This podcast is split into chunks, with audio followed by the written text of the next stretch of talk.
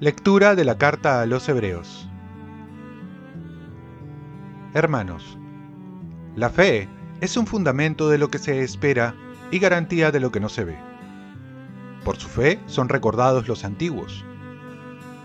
Por fe obedeció Abraham a la llamada y salió hacia la tierra que iba a recibir en heredad. Salió sin saber a dónde iba. Por fe vivió como extranjero en la tierra prometida, habitando en tiendas, y lo mismo Isaac y Jacob, herederos de la misma promesa, mientras esperaban la ciudad de sólidos cimientos, cuyo arquitecto y constructor iba a ser Dios. Por fe, también Sara, siendo estéril, obtuvo vigor para concebir, cuando ya le había pasado la edad, porque consideró fiel al que se lo prometía. Y así, de un hombre marcado ya por la muerte, nacieron hijos numerosos como las estrellas del cielo, y como la arena incontable de las playas. Con fe murieron todos estos, sin haber recibido la tierra prometida, sino viéndola y saludándola de lejos, confesando que eran huéspedes y peregrinos en la tierra. Es claro que los que así hablan están buscando una patria, pues si añoraban la patria de donde habían salido estaban a tiempo para volver. Pero ellos ansiaban una patria mejor, la del cielo. Por eso Dios no tiene reparo en llamarse su Dios, porque les tenía preparada una ciudad. Por fe, Abraham, puesto a prueba, ofreció a Isaac, ofreció a su hijo único, el destinatario de la promesa, del cual le había dicho Dios, Isaac continuará tu descendencia. Pero Isaac pensó que Dios tiene poder hasta para hacer resucitar muertos de donde en cierto sentido recobró a Isaac. Palabra de Dios. Salmo responsorial. Bendito sea el Señor, Dios de Israel, porque ha visitado a su pueblo.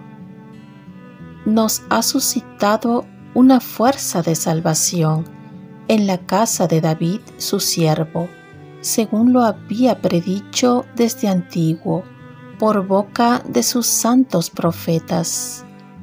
Bendito sea el Señor, Dios de Israel, porque ha visitado a su pueblo.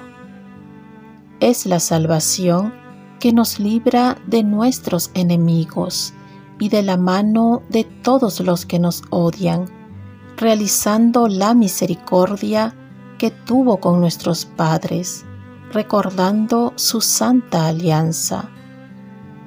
Bendito sea el Señor, Dios de Israel, porque ha visitado a su pueblo.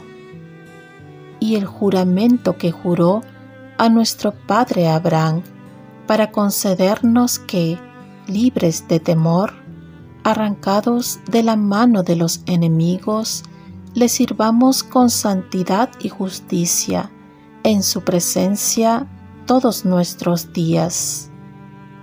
Bendito sea el Señor, Dios de Israel, porque ha visitado a su pueblo. Lectura del Santo Evangelio según San Marcos. Un día, al atardecer, dijo Jesús a sus discípulos, Vamos a la otra orilla. Dejando a la gente, se lo llevaron en barca, así como estaba. Otras barcas lo acompañaban. Se levantó un fuerte huracán y las olas rompían contra la barca hasta casi llenarla de agua. Él estaba en popa, dormido sobre un almohadón. Lo despertaron diciéndole, Maestro, ¿no te importa que nos hundamos? Se puso en pie increpó al viento y dijo al mar, Silencio, cállate. El viento cesó y vino una gran calma. Y él les dijo, ¿por qué tienen miedo? ¿Aún no tienen fe? Se quedaron espantados y se decían unos a otros, ¿pero quién es este que hasta el viento y el mar le obedecen? Palabra del Señor. Paz y bien, nos baste que Jesús esté con nosotros y que nos ama. Vamos a la otra orilla, Jesús nos invita a ir más allá. En otra ocasión dirá remar más adentro. En palabras del Papa Francisco, ir a la periferia, porque uno generalmente suele acomodarse en su orilla, dormirse en sus laureles, buscar la comodidad, y esto muchas veces impide seguir adelante. Jesús siempre nos va a hacer esta invitación porque es en el camino donde crecemos, vivimos y nos convertimos. Aunque nos caigamos, hemos de levantarnos y seguir. Debemos preguntarnos, ¿a qué orilla me está invitando Jesús a cruzar? Por otro lado, nos viene el temor de ir solo. Jesús se pone de nuestro lado, porque si Él nos pide, con mayor razón se compromete a acompañarnos. Jesús camina con nosotros. No es que mande y nos deje solos, sino que quiere acompañarnos y lo, lo dejamos en nuestro lado. Podríamos decir entonces, si Dios con nosotros, ¿quién contra nosotros? Jesús camina delante para guiarnos, al costado para compartir y atrás para cuidarnos. Pero en este camino que nos invita a seguir, quiere también que hagamos una experiencia de fe, que crezcamos en fe. Y la fe, nos dice en la primera lectura, es fundamento de lo que se espera y garantía de lo que no se ve. Es saber esperar, la seguridad que está ahí, aunque no lo veamos. Los discípulos se desesperan porque Jesús duele.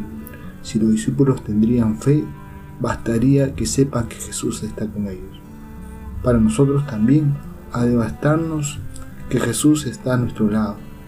Y más aún, que no solo eso, sino que nos ama.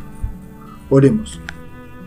Oh Dios que hiciste la gracia de que Jesucristo nos acompañe siempre, concédenos nosotros permanecer fiel a su lado. Ofrezcamos nuestro día.